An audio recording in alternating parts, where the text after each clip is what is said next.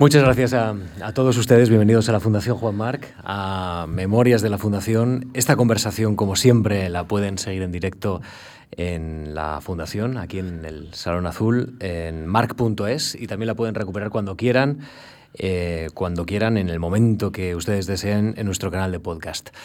Guillermo Pérez Villalta, hola, ¿qué tal se encuentra? Bien, más o menos tirando. Más o menos tirando. No, seguro que mejor, ¿no? Gracias por atender nuestra invitación y venir a esta conversación que, que en el fondo se sitúa en el mejor medio para hacer una conversación, que es la radio. ¿Usted escucha la radio? Mucho. Yo realmente lo que escucho es la radio, pero además la radio que habla, ¿eh?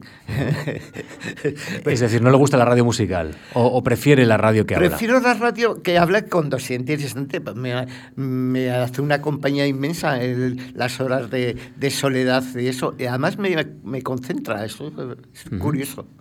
Eh, ¿Usted cuando crea, cuando, cuando dibuja, proyecta, pinta, tiene la radio puesta? Sí, sí, casi siempre. Solo no puedo ponerla cuando escribo. Me distrae mucho para escribir, pero mientras, vamos, continuamente me entero de muchas cosas. Sí, sí. ¿Y, y, le sirve para, para también inspirarse? Es decir, ¿dibuja algo relacionado también con la actualidad? ¿Le llama la actualidad también a su pintura? No. Curiosamente no. Lo que sí me he dado cuenta es que de pronto hay coincidencia y de pronto dicen pincel y yo cojo en ese momento el pincel y digo, qué coincidencia. Nos vamos a sumar al universo pictórico personal, también algo metafísico, porque sus pinturas tienen una profundidad muy interesante, ¿no? Tienen casi como un, una, una, mirada a otros mundos, a unas, a unas sugerencias de las que vamos a hablar a lo largo de estos minutos de, de radio y de conversación en la Fundación Marc. Le preguntaba eh, sobre todo la radio, o le, planteaba eh, qué es la radio para usted, porque en el fondo es como la memoria de la sociedad de nuestro país. Eh, en pocos países funciona como funciona la radio. Es decir, usted va a, otras, a, otras, a otros estados y se encuentra que hay, hay mucha lectura de prensa, en otros hay mucho consumo de televisión, pero aquí eh, se ha producido una cierta relación entre radio, oyente y ciudadano que es casi afectiva. No sé si esto le ha ocurrido a usted eh, también. Eh, es que ¿Mm? realmente la radio es una compañía, es ¿Mm? una compañía muy, grande, pero normalmente terminas hablando con la radio no me, no me lo creo. que... Casi enfadado. sí, sí, En el fondo me explicaba que la radio está sirviendo, que sirve como una ventana para, para mirar nuestra realidad, ¿no? Para muchas personas que igual no han tenido en este país muchos recursos. Ahora, afortunadamente, hay más recursos y muchas personas con más recursos para comprender lo que ocurre. Eh, eh, ¿A usted la pintura también le ha, le ha ayudado a, comprender la realidad o a escaparse de la realidad? No, no, no, me ha ayudado sobre todo a entender muchas cosas. Eh, porque, bueno, yo, yo es que, claro, entiendo la, la, pintura, o mejor dicho, el arte de una manera muy reflexiva. Mm, yo no soy, podemos decir, pintor de vocación o algo así, ¿no? sino eh, que tenía afán de, de, hacer cosas, de imaginar cosas, de pensar cosas. Y entonces, pues yo pues, fundamentalmente mm, me he dedicado a, a imaginar y a crear cosas y luego, pues pues me ha servido para entender la realidad. la visión esa podemos decir como si fuese ligeramente en perspectiva, respecto a como si tuvieses tú una torrecita y puedas estar mirando con... con eh, así te da ese desapego un poco a la realidad. Mm, real o cruel o como quieras decirte, te hace... Yo soy una persona además que he terminado siendo tremendamente escéptico, pero le llamo yo escepticismo creativo, no es el escéptico que no... No, no, no. El escepticismo en el fondo es una cosa como la duda eh, de Descartes o cosas de esas. La duda te hace mm, pensar y, realmente en gran medida esa mm, duda respecto a las cosas, al arte en sí, porque yo tuve un ya llegaremos en todo caso a ese momento un cambio fundamental respecto a, a lo que era eh, la vanguardia de ese momento y de pronto decir, aquí hay algo que no funciona, precisamente por esa duda, esas cosas. Hay que ser muy consciente del momento que uno vive, ¿no? Para, para realizarlo. Eso no es fácil. Sí, sí, además yo tengo una cosa que además lo repito a veces con eh, con, demasiada insistencia. Eh, yo siempre he estado pendiente de lo que podríamos llamar el, espíritu de, de, la época, del Seis Grace alemán. Y entonces, pues, mm, por ejemplo, las modas, o sea, cierto tipo de modas, no las modas, pero todo eso me ha traído. Yo, pues, pues yo, pues, cuando salieron los Beatles, para mí fue como decir, mira, algo que, que a mí me, me llama, o, o, cuando de pronto empieza no sé, el, eh, el mundo del de, el, hipismo y todas esas cosas de finales de los 60, eso lo viví yo profundamente. Yo era hippie en el sentido de, no de hippie como la gente se imagina, sino ese concepto, todas esas cosas. Digo, pero llegó la moda glam y todas esas cosas. A mí me encantaba el glam y estaba todo el rato con satines y, y terciopelos y cosas. O sea, esa cosa, estoy hablando de una cosa muy superficial, pero a la vez me estaba dando cuenta de todo. Y entonces eso me ha servido también para eh, tener una idea muy clara de, de, cómo evolucionan las cosas, los gustos, los criterios, la sensibilidad, todo eso, pero además muy consciente. Yo creo que es una cosa que he tenido casi siempre, hasta llegarse a un grado en que me empezó a alejar realmente del mundo, de, darme cuenta tan claro de cómo iba. Claro, Guillermo, eh, eh, ¿esto es fácil ahora? Es decir, usted me está planteando que hace unas décadas usted se daba cuenta de cuál era, cuál era el espíritu del tiempo, la moda, pero ahora estamos en una sociedad digital donde, donde no sé si hay grandes modas, pero sí hay grandes aportaciones y pequeñitas. Es decir, hay múltiples ventanas a las que asomarse a su tiempo. Sí, sí, eso yo creo que es una de las características del momento. O sea, de que hay como florecimientos de, por todas partes de cosas. Y, un eh, mareo general, ¿no? Pues probablemente. Yo además en eso quizás tuve una anticipación, no anticipación, sino de darme cuenta, como me pasaba con muchas cosas, en cierto modo, de lo que iba a ser la tecnología. Yo me acuerdo que en los 90, eh, mi galerista entonces, eh, eh, Soledad Lorenzo, pues me dijo, mira, te voy a regalar un móvil para así tenerte controlado. Y de pronto dice, chip, controlado, no. Y entonces empecé a, investigar cómo funciona eso y yo no tengo móvil. O sea, y, además procuro mm, evitar esas cosas. Me crean muchos problemas. Eso sí, en este momento para mí es un problema. Comprar un billete de tren para mí es un problema cuando la gente hace pipi, pipi, pipi. pero claro, ¿cómo lo hace por teléfono? Pues, pues me voy a la estación y la compro. Soy en ese aspecto muy antiguo, sí, pero me encanta. O sea, Esas cosas, cuando no se vuelve todo un puro pipi, pipi, pues eh, las cosas son bastante más mm, interesantes. ¿Qué, ¿Qué, le parece el debate en redes sociales? Tan agresivo en ocasiones, tan a veces tan destructivo, a veces no, ¿eh? claro, como todo. Yo no lo entiendo como la, eh, cierto tipo de gente se dedica a poner verde a los demás porque sí o opinar sobre cosas que no le han llamado para opinar. Mm. no lo entiendo. O sea, mm. esa especie de cotilleo universal mm. me parece, pues no, pues no me gusta. O sea, yo no participo, no me interesa, ni sé. O sea, yo tengo una página web porque mi editor decidió poner una página web, pero yo no sé lo que hay. O sea, allí nunca la he visto, no sé lo que, cómo funciona eso, ¿no? Pues es muy curioso. Eh, eh, hemos mencionado la palabra cambio, espíritu del cambio. Eh, ¿El cambio político fue importante en su obra? Intuyo que sí. Es decir, e, el hecho de pasar de una dictadura a una democracia, el hecho de, de, la ebullición, mejor dicho, de, yo creo, pero también de, lo que manera, un cambio social de esta De una manera un poco, como te he dicho yo, mm, premonitorio. No sé cómo explicártelo. Yo me acuerdo que pues a principios de los 70 eh, que ya era pues, pues eh, un jovencito ya más o menos adulto, más o menos así, pues eh, mm, decidí que no iba a hacer caso. no sé cómo explicarte. Yo iba a vivir mi vida tal como yo quería. Como yo no salía a la calle con pancartas ni esas cosas, pero mi vida era absolutamente totalmente eh, eh, fuera de, mm, normativas de aquella época y de estas también, ¿sabes? Y entonces yo de puertas para adentro, mi grupo de amigos y esas cosas vivíamos con una libertad absoluta. O sea, ¿me entienden? Y, entonces esas cosas de pronto, pues, pues mm, me acuerdo en los momentos así, eh,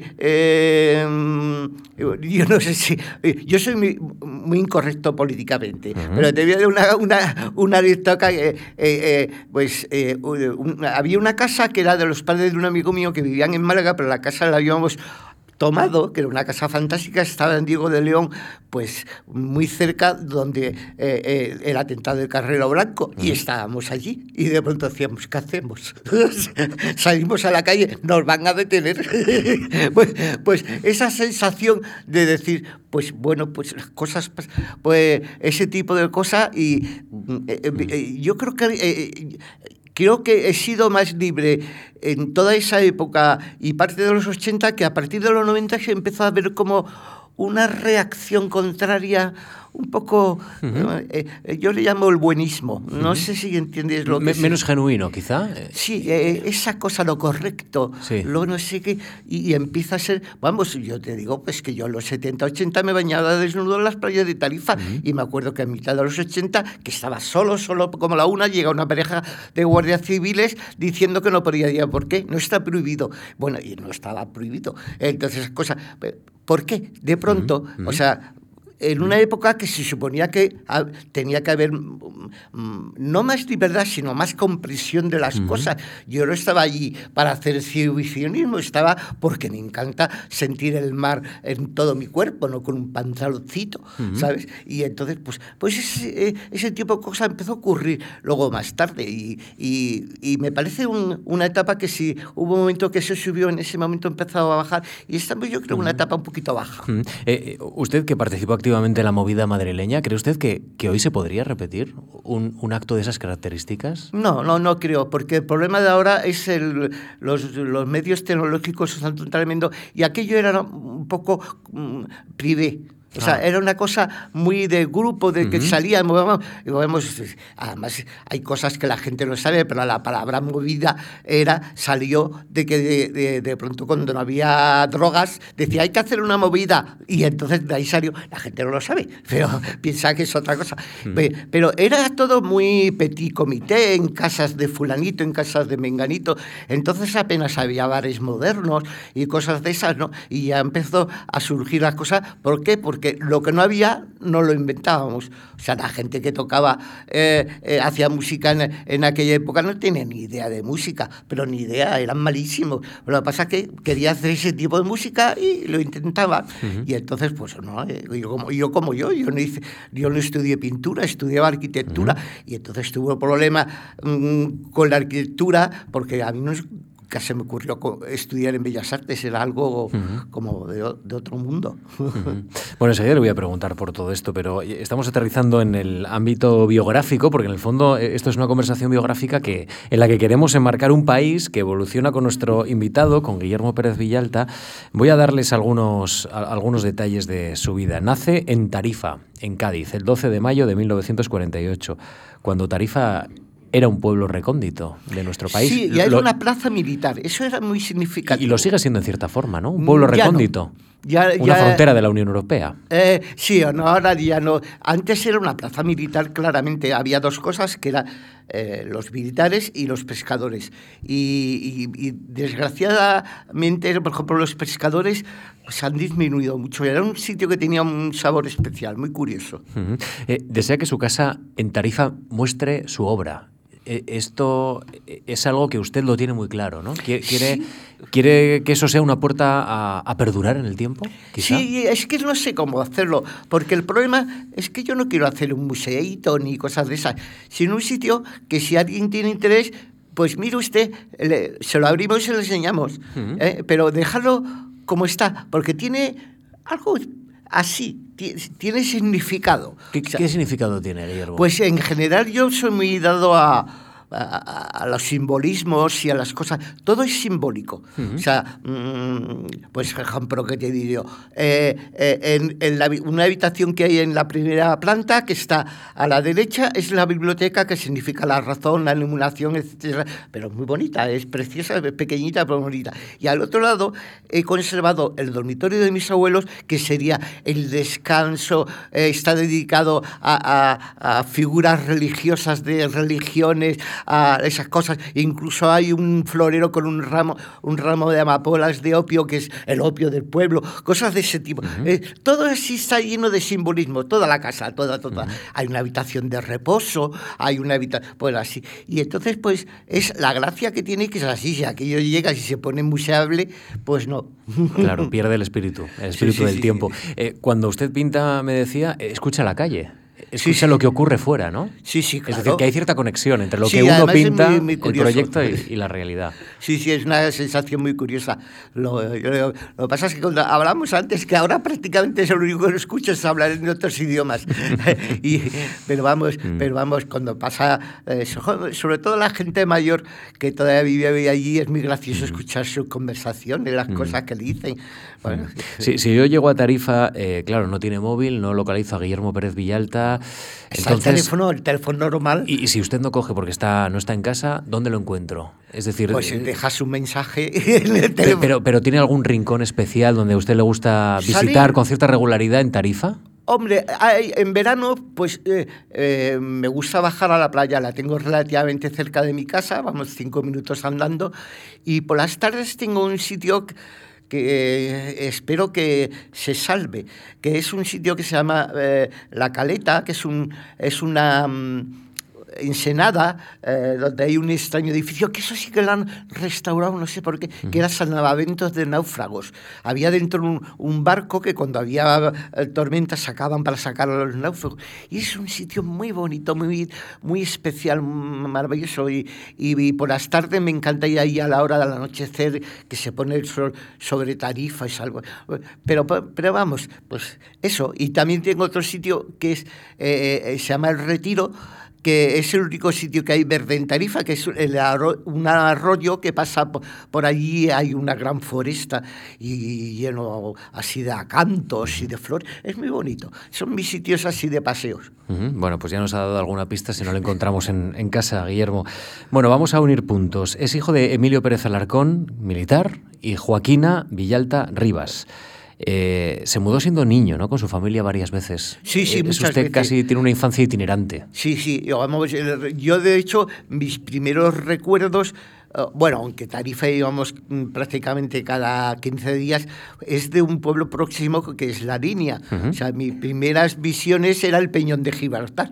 O sea, es una imagen de eso. Vivíamos en el cuartel de, allí. Y eh, bueno, la verdad es que tengo muchísimos recuerdos de, la línea, pero una ciudad muy especial. Sigue siendo especial, pero era rara, era como, como del oeste, pero a la andaluza, ¿sabes? Como una cosa muy así. Después mi padre lo vuelven a destinar a Málaga y ahí estuve viviendo hasta los nueve años, más o menos, que es una época muy feliz de mi vida. Realmente yo a Málaga la adoro, eh, donde vivíamos era un sitio que, que era maravilloso. Bueno, se, ha deteriorado como todo es mucho.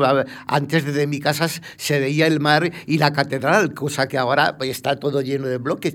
Pero es un sitio encantado. Yo adoro Málaga, adoro todo, toda mi vida y luego he tenido la suerte de que eh, mis amigos que conocí en arquitectura eran de Málaga y entonces he seguido yendo. Bueno, mi familia también tenía una casa en un pueblecito al lado que era el Rincón de la Victoria y todos los años iba. Eh, siempre he tenido mucho amor de eso. Y luego, pues en el año 57, quiero, mis padres lo trasladan de nuevo a Madrid y eso fue un shock. Sí, sí, me imagino, ¿no? Eh, de una casa baja con jardín a un tercer piso con ascensor, pues eh, todo era para mí raro, rarísimo. Mm. Cuando volvía a Tarifa a ver a los abuelos, entiendo, a visitarlos. Eso, era continuo. Eh, eso era la liberación, ¿no? Sí, sí, claro. En el momento que cogías el tren así, ¡ah! Era, eh, porque yo es que siempre he tenido una necesidad tremenda del bar. No sé por qué. Yo creo que es la visión del infinito, algo así. Pero es verdadera necesidad. Yo de pronto, cuando estaba en Madrid mucho tiempo, era el mar, el mar. Me acuerdo que me iba a, a donde está el templo de Devota, así que hay un horizonte y entonces pensaba que aquello era el mar. no sé. Y entonces, pues nada, me fui. Vine a los eh, nueve años sería, no, sí, nueve años, porque yo hice ingreso aquí en Madrid, y entonces era a los nueve años. Y entonces pues, de pronto pues fue una cosa, yo vivía mm, por lo que se llamaba, lo que ahora es la promoción de Príncipe de, de Vergara, al lado del Viso, y entonces había mucha arquitectura moderna, y, y, yo no sé por qué la arquitectura moderna desde que era niño me ha atraído muchísimo, muchísimo. Y entonces pues de pronto yo, yo, estaba así, oh, y de pronto un día en una esquina había un escaparate, había una televisión, eh, entonces no había todavía televisión oficial, pero había una televisión, una cosa, cosas de ese tipo, la modernidad, ¿sabes? Y entonces, pues para mí supuso eso, ir a galerías Precedo, subir a la escalera mecánica, yo, oh, así, muy, pues era un descubrimiento de, de, otro mundo. Y entonces mi, mi barrio, es el, que está al lado del Parque de Berlín, entonces el Parque de Berlín era campo, ¿sabes? Y entonces tampoco tenía la sensación de vivir en, la urbe urbe. ¿eh? Entonces, pues estaba ahí, estaba Santa Marca al lado que mis padres iban a misa a veces y esas cosas. Y eh, era una sensación en, en que era civilización, pero con campo. Pasó muchos años en Madrid, muchas décadas. Muchísimo, yo porque, creo que he pasado 40 años. Prácticamente a la mitad de los 90, ¿no? A Tarifa, eh, significa Que, que, pasó, pues eso, 40 años, cuatro décadas. años, y bueno, yo he hecho, pues estudié todo el bachillerato, los, empecé eh, en la escuela de arquitectura, que fue, hubo que luchar, porque mi padre decía, ¿por qué no haces aparejadores que es más fácil? y entonces pero yo es que tengo muchísima vocación de arquitectura. Amo la arquitectura, no es vocación, es que amo la arquitectura. Lo único que no tengo es amor a la construcción. es decir, le gusta la proyección, ¿no? La proyección y esas cosas, incluso cosas de los materiales y cosas de esas, pero um, el cálculo de estructura, las instalaciones, todo eso, es un rollo, ¿sabes? Y, pero yo por la arquitectura es pasión, no es una cosa superficial. Eh, eh, eh, yo acabo de terminar un cuadro del cual estoy muy contento, curiosamente, que se llama La belleza del espacio, del espacio y de la luz. Eso es para mí la esencia, la, la belleza del espacio espacio y la luz dentro, ¿sabes? Esa cosa, y eso es la arquitectura realmente. O sea, yo siempre he pensado una, una arquitectura, yo me dedico a, proyectar pabellones, me encanta porque es inútil, no sirve para nada, es arquitectura pura, es para llegar allí y recrearte en el espacio luz, nada más. Eh, eh, absorber la belleza, ¿sabes? Que es lo fundamental en mi, vida. Porque no lo he dicho hasta ahora, pero tengo que decir una palabra que es para mí fundamental. Es belleza-placer. Son un concepto unido. O sea, es lo mismo. La sensación de belleza me produce placer. Cuando tengo placer, tengo sensación de belleza. Y es una cosa que ha ido eh, en mi vida eh, experimentando, subiendo, subiendo de grado, de grado, de grado, de grado, y ahora mismo hay a veces que me quedo atontonilado de la belleza de las cosas. Es lo que se denomina efecto Stendhal. No sé. Sí, sí, sí, es la, sensación que tuvo el, escritor. Em, en 1966 comienza la carrera de arquitectura, nunca la terminó, todo hay que decirlo. Sí, sí, estuve 10 años en la escuela. Sí, eh, pero ¿cómo se cruza la pintura? Es decir, ¿por qué usted decide que, pues lo suyo es, más bien la pintura que la arquitectura? Es que no se cruza, es que realmente yo desde niño he hecho cosas. O sea, cosas. Yo veía cosas y me imaginaba cosas y que hacía cosas. Pues eh, eh, un día descubrí pues que con un lápiz y un papel se podía hacer cosas. Después descubrí eh, las acuarelas. Mis padres nunca me compraron una caja de óleo, que yo nunca lo he entendido. O sea, el porque entonces yo pintaba, pintaba y en un momento mm, ya no era esa cuestión, sino empecé a estudiar la pintura, estudiar el arte. Yo he sido muy muy estudioso, no sé cómo explicarlo, no quiero ser pedante, pero realmente yo tenía un concepto a los 16 años de lo que era eh, el, arte contemporáneo clarísimo. O sea, mm, yo me acuerdo que Gustavo Gili sacó una colección que se llama Minia, que, en que era la historia del arte moderno en cuatro tomitos. Pues yo me, con, eso lo leí yo con 15, 16 años.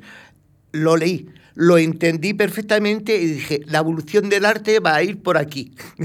Pero claramente, o sea, es una cosa, una concepción clara que fue, podemos decir, mi época vanguardista, o sea, mi concepto. Lo que pasa es que, claro, entonces ya un crío no tenía dos duros y para hacer el, el, arte que yo quería hacer eh, vanguardista necesitaba money money y, cosas de esas. Pero dentro de mi, mi pobreza sí que hice muchísimo arte vanguardista vanguardista hasta que en un determinado momento, por ese análisis del arte que yo hice, me di cuenta y dije, aquí falla algo. Y entonces fue, ese algo fue lo que me hizo más o menos cuando yo tenía 22, 23 años, a replantearme mm, muchas cosas. Porque ese año, bueno, unos años antes, eh, eh, mis padres me habían comprado un 600, que se supone que le había comprado para ellos, para llevarlos a ellos. Pero para mí fue, chas, la agarré y empecé a viajar como un loco por todos lados.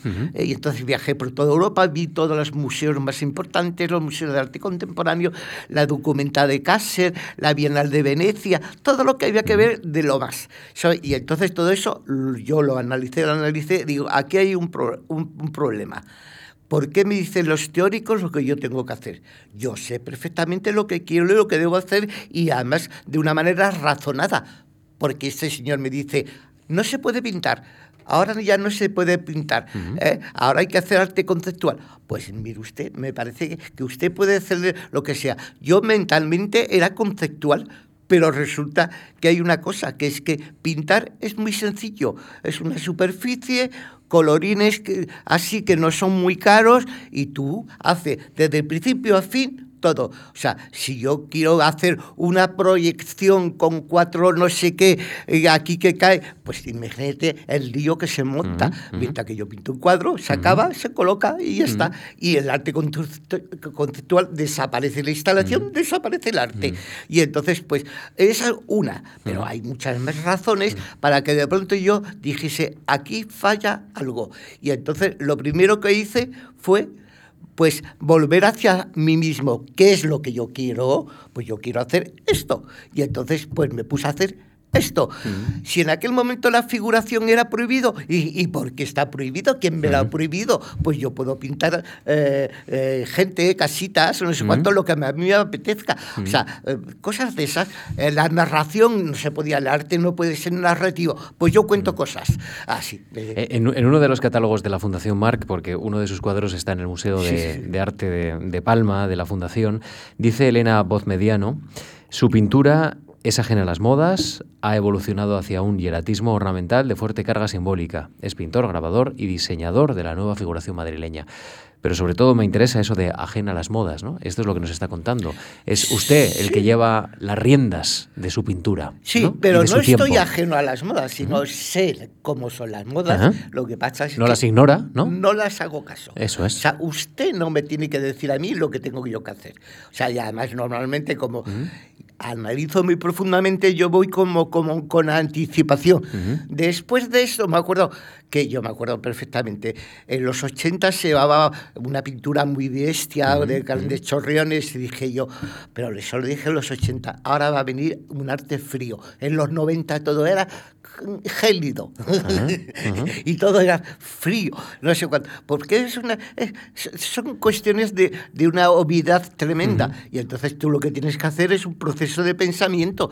Yo en esas cosas, yo, vamos, yo he estado estudiando cosas de la historia del arte que en general, eh, cuando tú lees la historia del arte, eh, eh, están diciendo chorradas. O sea, yo, por ejemplo, hay un movimiento que yo he hablado mucho y del cual mm, prácticamente descubrí eh, en esa edad de los 23, 24 años, que es eh, lo que se llama manierismo. Para la mayoría de la gente escucha la palabra manierismo, incluso es una cosa como insultante. ¿no? realmente el manierismo es un momento en que el Renacimiento eh, llega a la cumbre, tiene todos los datos de lo que, puede, de lo que hay que ser en el arte y de pronto la gente empieza a dudar. ¿Y por qué? Y entonces empieza a deformar las proporciones, a hacer de pronto todo lleno aquí, vacío aquí, eh, el, desequilibrio. El manierismo es una de las corrientes más intelectuales que ha habido nunca. Pero claro, eso de pronto en la historia aparece como una decadencia del Renacimiento. ¿Sabes? Un paso previo antes del barroco. Sí, sí error absoluto. Pero bueno, ¿qué vamos a hacer? Volvemos al, ámbito biográfico porque eh, descubrimos en esta conversación a Guillermo Pérez Villalta muy consciente de su actitud como creador, ¿no? proyectando y buscando inspiración. Por ejemplo, en 1973 eh, comienza a desarrollar una serie de viajes que forjan su interés por la pintura y por el arte. Eh, pasa por Grecia para revivir el interés de las expediciones arqueológicas que despertaron la imaginación romántica.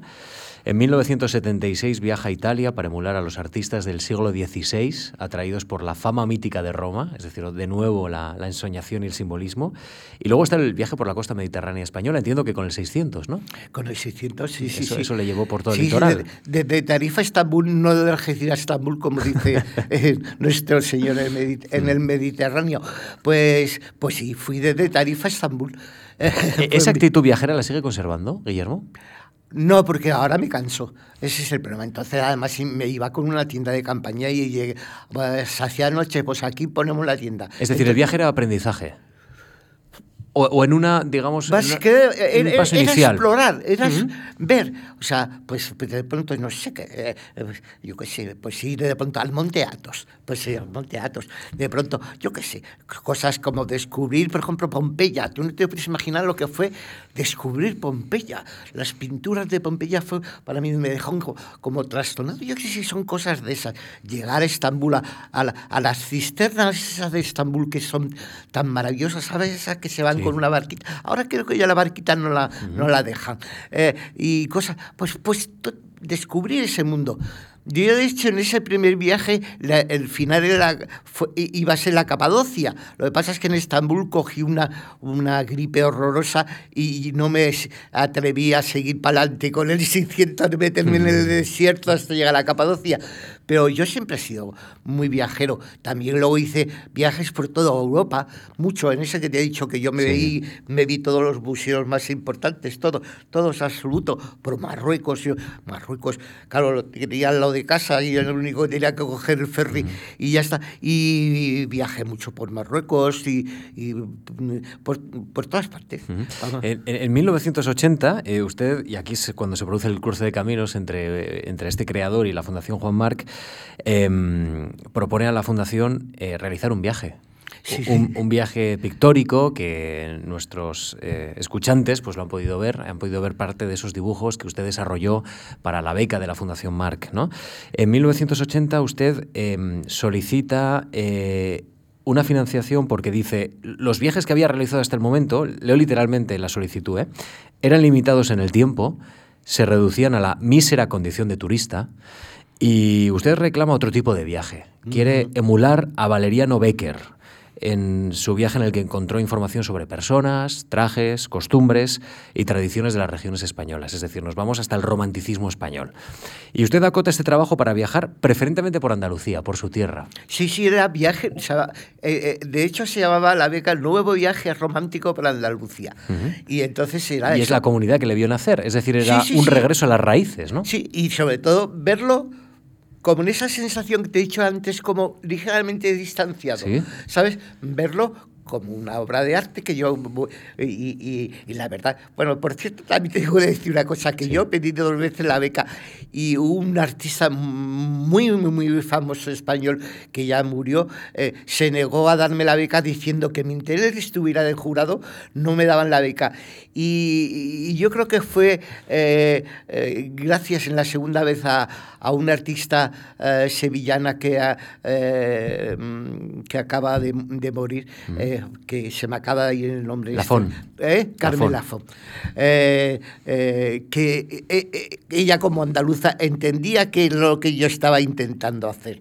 Porque esas cosas... Y, nunca lo he sabido, pero creo, creo que fue ella de esas cosas. Y para mí fue una, una auténtica satisfacción, ¿sabes? Porque además en ese viaje hice muchísimas cosas. Una cantidad. desde una, me acuerdo, en Sevilla hay una conferencia en el Palacio Pilatos que se llama El artista como Jasón, que ya ahora se acaban de publicar mi parte de mis escritos, una selección de mis escritos, y se ha tratado de buscar por todas partes el texto de la conferencia, porque recuerdo que era preciosa, no lo he encontrado.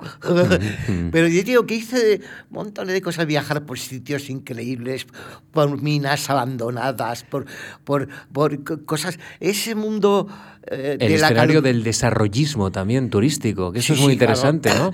¿Cómo, encontrar algo, algo, no sé si evocador, en esas torres de la Costa del Sol? Sí, sí, bueno, pero ya te, eh, eh, bueno, te he contado un poco antes que la, mi idea era de que se reflejase perfectamente en el momento en que yo estaba haciendo el viaje, el momento estético. Y yo me acuerdo que en, el, en textos que escribí, que al final no se pudo hacer el libro que quería, pues me acuerdo que empezaba eh, el viaje más o menos eh, diciendo, pues cojo y pongo en el casete del, del, coche, pongo los B52. No sé si tú has sido fan de los B52, pero yo he sido muy fan de los B52.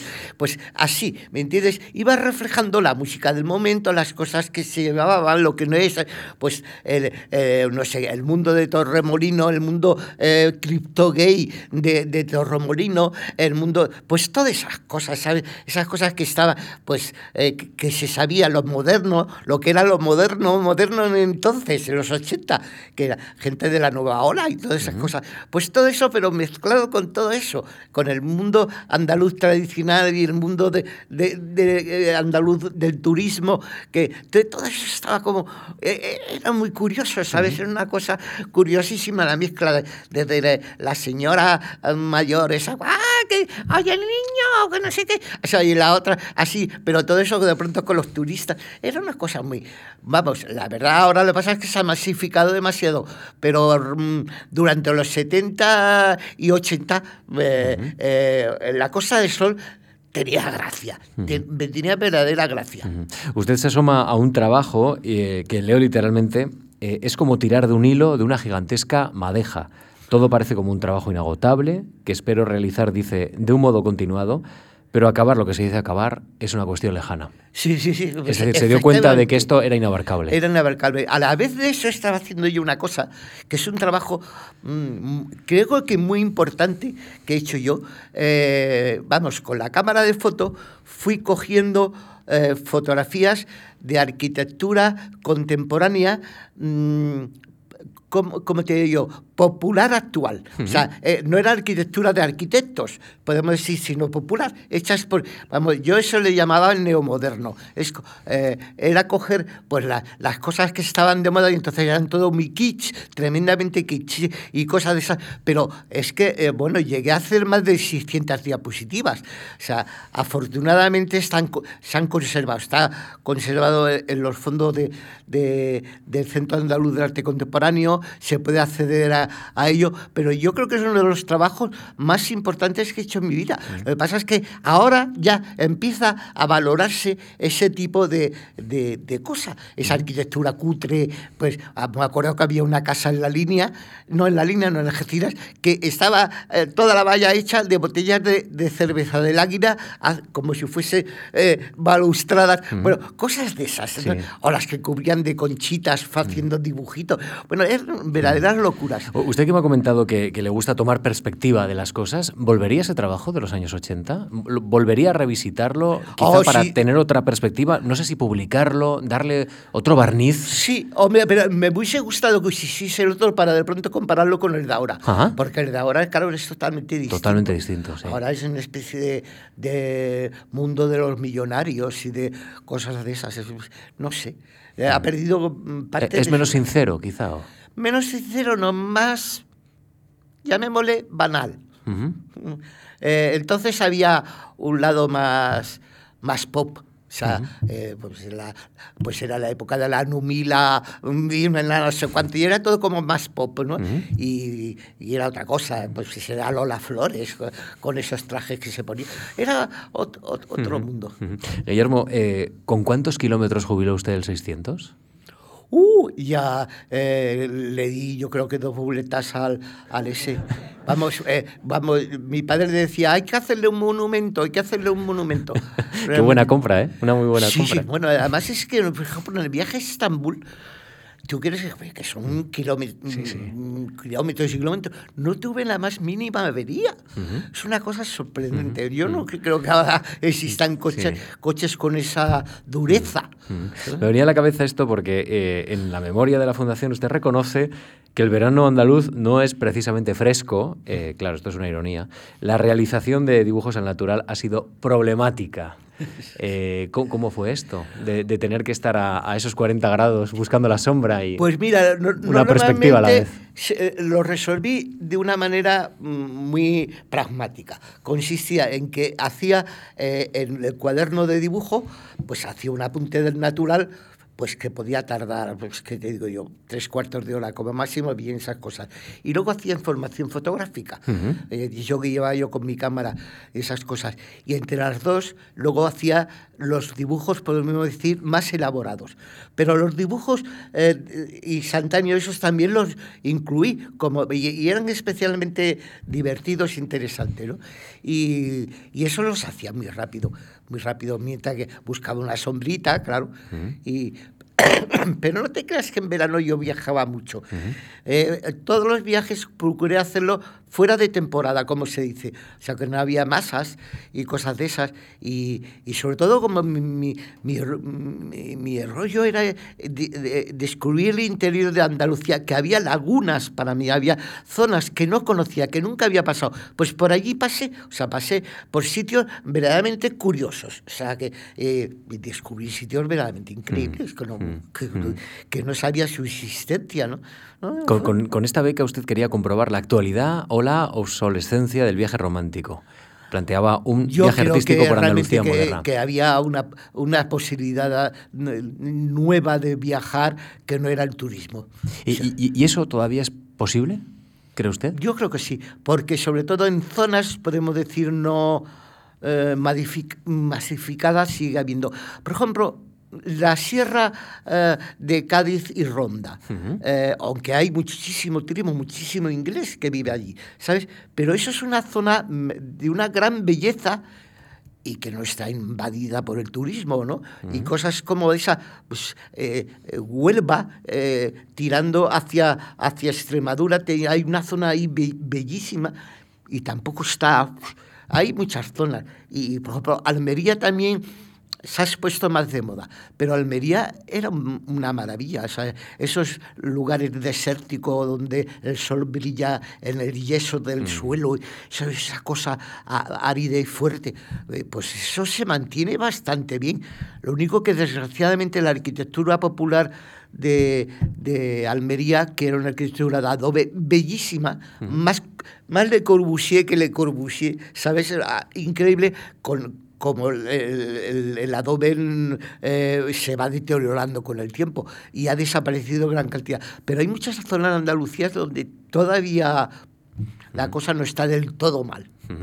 Guillermo, la Fundación Marc tiene en Palma de Mallorca un trabajo suyo, La Estancia. Eh, hemos comentado la, las palabras de Elena Voz Mediano. El Reina Sofía, Sofía expone varias obras eh, suyas. Cuando le da. Eso le quería preguntar. Verse en un museo eh, ¿Es algo que, que, impresiona? En un museo, ¿eh? No, no, estoy diciendo en una galería, en un museo. ¿En un museo? Pues la verdad depende, porque, por ejemplo, la Fundación Mar, eh, como es más pequeño, es así, y además, yo no sé de dónde tendrán ahora el cuadro, pero la última vez que lo vi estaba en una pared fantástica. Y de pronto, oh, pues la verdad es que me dio. Además, ese cuadro yo, tiene para mí mucho rollo, porque ese cuadro lo concebí, no pinté, sino cuando tuve una hepatitis de cinco meses. Eh, entonces la hepatitis no se curaba tan fácilmente. Y entonces cuenta todo ese proceso que, que pasó, lo que me pasaba, esas cosas, y le tengo un cariño muy especial. Y fue el primer cuadro relativamente caro que vendí y se lo vendí a la, fundación y que para mí fue eh, importante porque fue un, de algún modo un reconocimiento más oficial hmm. porque yo todavía oficialmente bueno lo que pasa es que de pronto ya me dieron el premio nacional hmm. y ocurrieron una serie de cosas pero pero muy bien pero Reina Sofía yo es que le tengo eh, eh, verdadera tirria porque sí cuéntame, cuéntame. porque bueno yo lo he dicho ya muchas veces y pues, porque es, es, es lo que yo llamo la, la modernidad dogmática.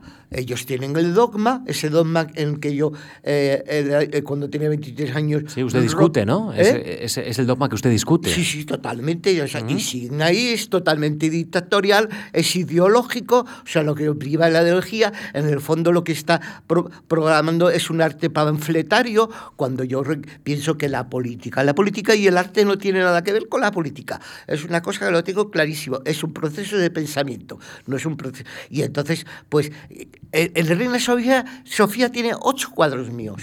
Y a duras penas ponen la salida del concierto rock porque la relacionan con la movida madrileña y les queda bien para contar una historia. Pero el cuadro este de la generación donde está toda la generación de los nuevos eh, figurativos... Lo, han visto, lo han visto ¿Eh? nuestros Pues ese cuadro, como les cambia su rollo ¿eh? porque claro, para ellos en los 70 es el inicio de, del arte conceptual, nosotros somos el pecado, o sea, hmm. directamente el pecado, el pecado, y entonces no lo pone porque es que está eh, contradiciendo su historia. Hmm. Y entonces su historia es verdaderamente equivocada. O sea, hay una cosa, claro, o sea, que con esa visión que yo tengo un poco del futuro de las cosas, yo en el año 73 descubrí que todo esto yo, sencillamente se iba a desmorar por una cosa que es Claro, a la gente cada día le aburre más lo que llaman el arte moderno. Ese arte, ese arte, el arte dogmático, le gusta verdaderamente cuando la obra es bella, pero cuando la obra consiste en un panfleto pintado en una pared, pues la verdad es que es horroroso, feísimo, no tiene interés. Bueno, yo creo que la, cuestión fundamental del arte es crear belleza, placer, no ponerme un ideario político. ¿Y esto, esto le pasa cuando, cuando visita otros museos en otras ciudades o, cuando visita una, una feria como Arco? ¿Esto también le ocurre? Oh, totalmente, totalmente. Eso ocurre sobre todo mm, más claramente en España. ¿eh? En otros sitios es más abierto, pero aquí es todavía más dogmático que nunca, pero muy dogmático. O sea, yo tengo verdaderas peleas con, con el Centro Andaluz de Arte Contemporáneo porque son tremendamente dogmáticos. Y como yo no soy eh, eh, ni conceptual, ni hago proyecciones, ni hago cosas de esas, yo no insisto. O sea, eh, es una cosa verdaderamente terrorífica la situación de, del arte, cosa que tendría que ser fundamentalmente pensamiento, belleza, placer, etcétera, etcétera. Eso no existe. La belleza es una palabra que ellos no utilizan. O sea, jamás dirán esto es bello, nunca jamás. Y entonces eso me parece una auténtica aberración. Y, quizá, quizá eh, nos está escuchando eh, alguna persona em, que, que, se está instalando, que está entrando en este mundo de la creación. ¿Usted qué, qué, le diría a esa persona? ¿Que siga su impulso, que mire su alrededor, que siga el latido? Pues yo creo que fundamentalmente que sea libre. O sea, que se haga aquello que desea en la profundidad hacer, no otra cosa. No porque le diga eh, tal crítico que que hacer esto, porque diga ese fulanito, porque la galería diga que lo que se vende es esto. No, haz lo que tú realmente quieres hacer, lo que te emociona, lo que te... Porque además hay una cosa, desde el principio, desde el primer instante, tú vas a estar ganando. O sea, em, estarás ganando en placer y si en algún momento eso se ve, se transmite y se compra, pues, pues pues ya pude vivir más o menos de ello. Yo tuve la suerte que a mis veintitantos años podía vivir porque había gente que le parecía que yo lo que hacía era bello. O sea, eh, no era por otra cosa. ¿sabes? Y, entonces, pues eh, he podido realmente hacer continuamente lo que yo he querido. O sea, eh, dicho en palabras más vastas, lo que me ha dado la gana. ¿Se, siente, ¿Se siente un privilegiado, Guillermo? Sí, totalmente. Totalmente, totalmente, porque es que he hecho, o sea, yo creo que la única vez en mi vida que he trabajado eh, fue en la mili que me pusieron una oficina y tenía que repartir las guardias y no sé qué, y esas cosas. Y es la única vez, yo nunca, no sé lo que es trabajar. O sea, yo, vamos, de hecho, me pasa un poco lo, como lo contrario. Trabajo una, una bestialidad y soy una persona de eh, una actividad que es un, problema, porque soy hiperactivo, ¿no?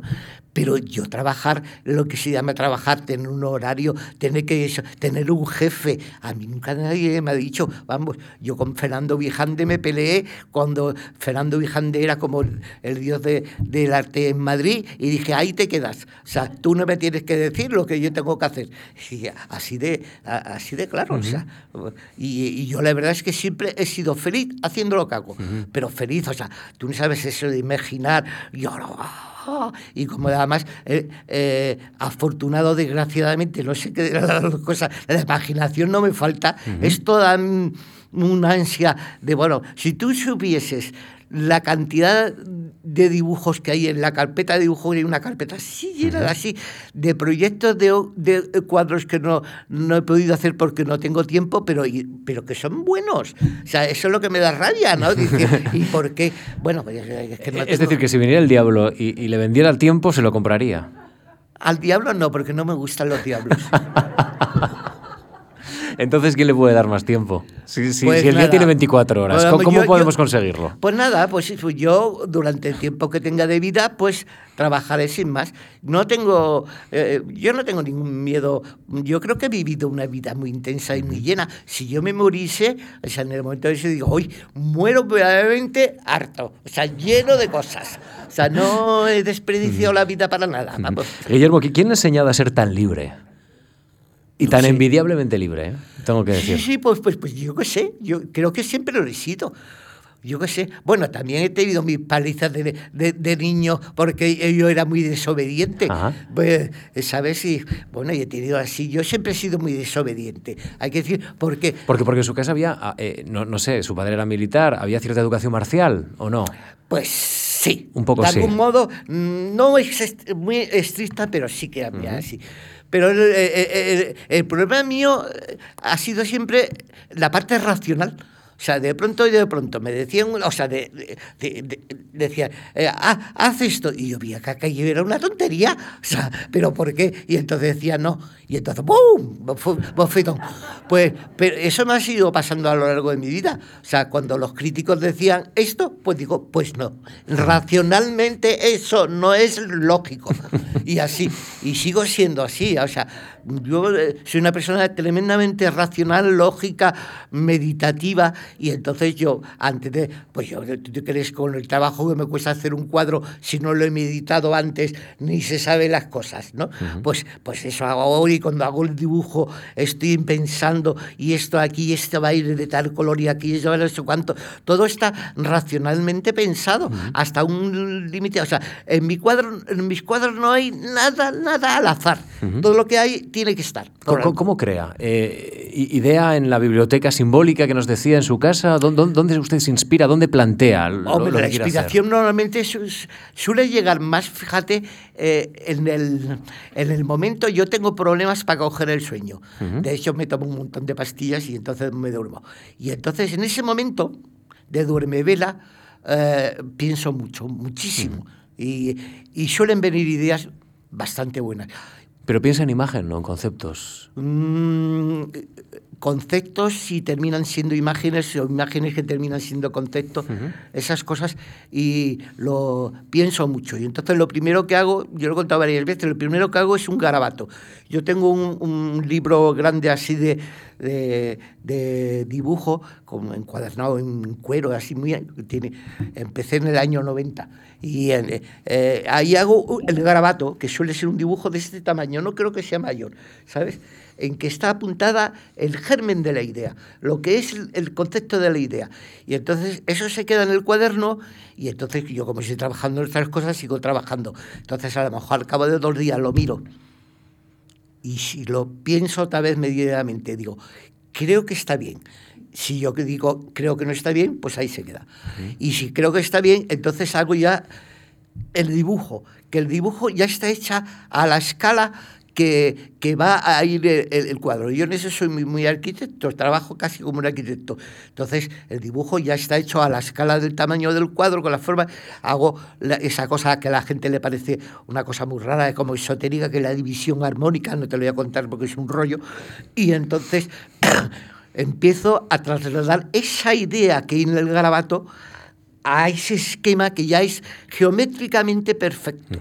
¿Sabes? Empieza chu, chu, chu, Así, si ese brazo tiene que llegar a este, ese punto, pues el brazo se alarga hasta llegar a ese punto. Me importa un bledo la realidad, o sea, lo, el realismo. Eh, absolutamente nada. Y entonces, pues ya se concibe el dibujo, el dibujo se coloca sobre la mesa y ya cuando acabe el cuadro que estoy pintando, lo que sea, he tenido tiempo de varios días, a veces semanas, a veces meses, de analizar el dibujo. Eh, durante todo ese proceso he visto todos los posibles defectos. Esto no sé qué, esto no sé cuánto, esta cara no, no me gusta, esta no sé qué.